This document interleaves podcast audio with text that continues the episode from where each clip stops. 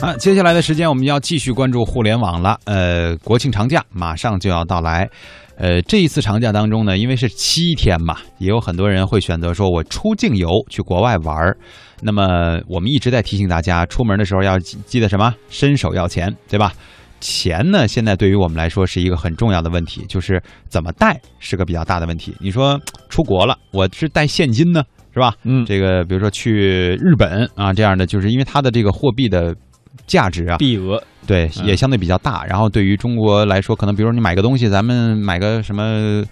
呃，冰棍儿啊，咱五块钱、十块钱算贵的了，哎是吧？他那儿呢，可能比如说你只有这个，假如说，因为我不知道日本的这个日呃这个币的这个面日元的这个面额哈，假如说有一千块钱一张的，但是他这个什么呃特别好的冰棍儿卖一百万，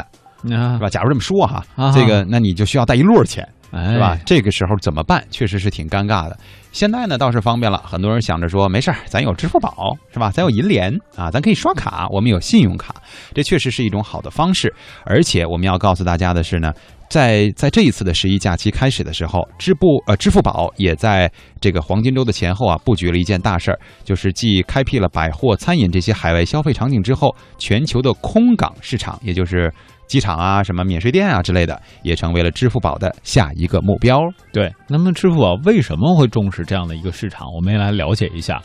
根据业内人士的看法是这样的：机场是出行的第一站和最后一站，作为必经之地呢，发挥着名片的效应。如今呢，哪怕是很多发达国家的主流支付方式都已经落后于咱们中国的移动支付技术了。啊，需要占领国际人群，有必要经由一亿多的出国人群来传播。比如，咱们在机场的一举一动，都可能会影响到周围的外国游客。那最终呢，支付宝希望在未来五到十年服务全球二十亿的人口。嗯，那么在国内的这种移动支付竞争日益激烈的情况下，支付宝、微信也都向海外市场扩张了。那么今天占领机场，未来也许就会改变全世界的支付习惯。那么关于这件事儿呢，我们也一起来听一听 IT 观察家季永庆先生对此做出的分析点评。现在是这样的，我们看到为什么支付宝这个会这个布局海外的这个机场呢？呃，是因为这个我们看这些年中国的这个海外出境游出现了一个井喷的这个行情。那么去年呢，这个海外出境游的已经超过了一点二亿人次，而且这些出出境游里面的这个人群呢，都有着很强的这个购买力，所以呢，呃，这个对于支付宝的这个国际化、全球化有很大的帮助。呃，为什么这么说呢？那么支付宝，我们看到它现在已经牢牢的抓住了这个咱们中国的这个这移动互联网互联网的这个人群。那么它现在也要抓海外用户，海外用户它有两个途径，一个呢是从自己过去的中国的这个核心用户扩张，这个相对比较容易的。那如果从海外当地的这个主流的人群去扩张呢，会比较困难。但是所以呢，与其这样呢，还不如从自己的核心用户开始扩张，通过这个中国的这个出境的这个用户的海外的消费习惯。来影响海外的商家啊，就是通从 to C 通过通过这个 C 端来影响 B 端，进而呢再影响这个当地的这个主流的这个用户。那么这个刚才也谈到了说中国的这个移动支付的这个优势啊，我倒是觉得它呃更多的是体现在一种叫后发优势。为什么说是后发优势呢？就是过去呢咱们中国的这个信用卡呢普及度不是太高，而且呢这个线下的支付的场所呢相对比较呃比较少。看到过去很多这种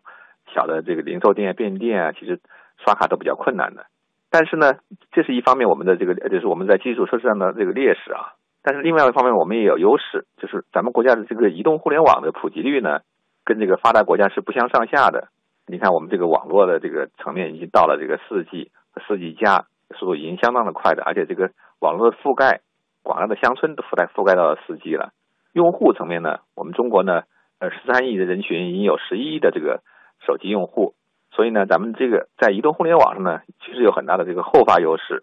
呃，那么另外一方面呢，由于这个欧美国家的、发达国家呢，他们的这个人群呢，因为他们的基础设施过去已经比较完善了，已经有了非常好的这个线下的这种信用卡的使用环境和支付习惯，而且呢，另外一方面，他们对于个人隐私也更加看重。所以呢，我觉得呢，就是咱们中国的互联网公司，这个第三方支付的这个公司，要想在短期内呢影响这个主流海外的，特别是欧美国家的这个主流人群的这个支付习惯，还是有很大的难度。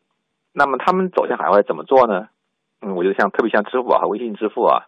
我觉得一个呢是影响海外发达国家的一些服非主流人群，比方像哎这个海外的华人，还有这个呃海外的这个比方说这个呃呃墨西哥裔啊这样的一些人群。另外一个呢，就是是说去到一些移动互联网比中国更不发达的国家和地区，比如像东南亚呀、印度、拉美、中东这些地方，在这些地方呢，呃，支付宝啊和微信支付呢会有很好的一个发展前景。所以呢，从长远看呢，这个确实这个国内的移动支付的这个市场确实竞争很激烈啊。过我们看到前几年就最开始这个呃线上支付当然是支付宝和这个微信是嗯占了很大的市场份额。过去前些年呢，线下支付呢，银联是占了很大的优势，啊，银联、银联啊和银行。但是呢，我们看到这几年呢，随着这个支付宝和微信呢，呃，加大对线下的这个支付的这个补贴力度，他们的市场份额也也攀升的很快。那么未来呢，我觉得移动支付呢，会是一种多种形式共存的这个局面。一个呢，就是像现在这个支付宝啊、微信这样的远程支付，更多的是借助这个二维码呀。啊，借助这个手机的 APP 来进行这个支付。另外一种呢方式呢是像 NFC 这样的这种进场支付。这个进场支付呢，它是需要这个手机硬件的支持，也需要银银行的大力支持。那么我们看到呢，呃，最近发布的越来越多的这个旗舰机型都在支持这个进场支付啊，都有这个 N NFC 的这个功能。那么这一块呢，我觉得会是这个银联和这个银行的优势所在。所以未来呢，长远看呢。这个会是一个这个竞合关系，呃，无论是支付宝啊，还是这个微信，还是银联，还是银行，大家可能呢会互相去有一些交叉，可能就是银行呢也会去做这个远程支付，支付宝啊和微信也会做进场支付，那么嗯，互相渗透，互相竞争，呃，但是也有合作关系，最后呢一起呢把这个呃国内的移动支付市场做大做强啊，能够给我们中国的消费者呢带来一个更好的这个。移动支付的环境。